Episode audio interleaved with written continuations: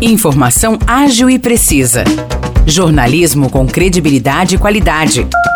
92 News. 92 News. O podcast do Jornal da 92.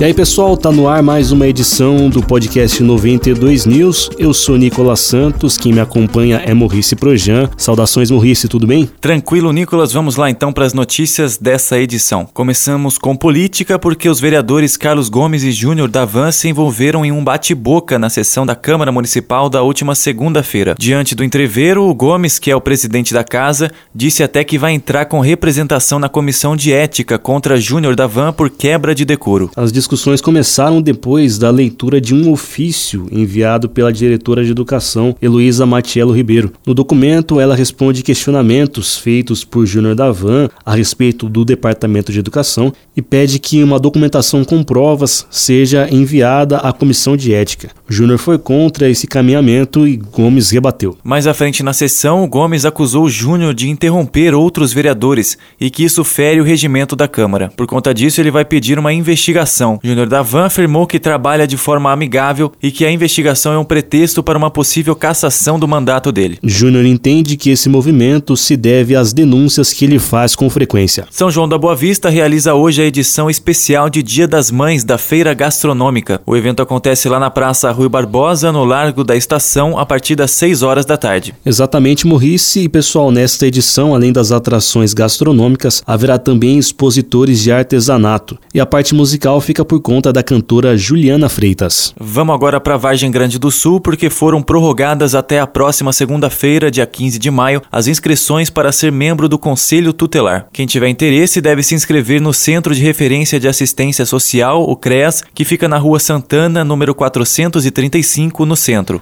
O horário de atendimento é de segunda a sexta, das 8 às 11 da manhã e da 1 às 4 da tarde. São cinco vagas para conselheiro tutelar para cumprimento de um mandato de quatro anos. Adios. E teremos clássico regional pela taça EPTV de futsal. O Rei, o time São João, enfrenta Águas da Prata amanhã às 8h15 da noite no ginásio do SIC pelas quartas de final do torneio. É isso, Nicolas. A equipe sanjoanense tem a melhor campanha e precisa só de um empate para se classificar para a semifinal. Os ingressos para a partida devem ser trocados por um quilo de alimento hoje e amanhã, das 7h30 da manhã até as 4h30 da tarde, no Departamento de Esportes da Prefeitura. Por hoje é isso, pessoal. Mais detalhes das notícias que acabamos de falar no podcast é só conferir no Jornal da 92 na íntegra, disponível no Facebook 92FM São João. Obrigadão, pessoal, pela atenção e até mais. Valeu, Morrice. Valeu, Nicolas. Tamo junto e até o próximo episódio. Para mais notícias de São João da Boa Vista e região, acesse 92fm São João.com.br ou siga 92fm São João nas redes sociais. 92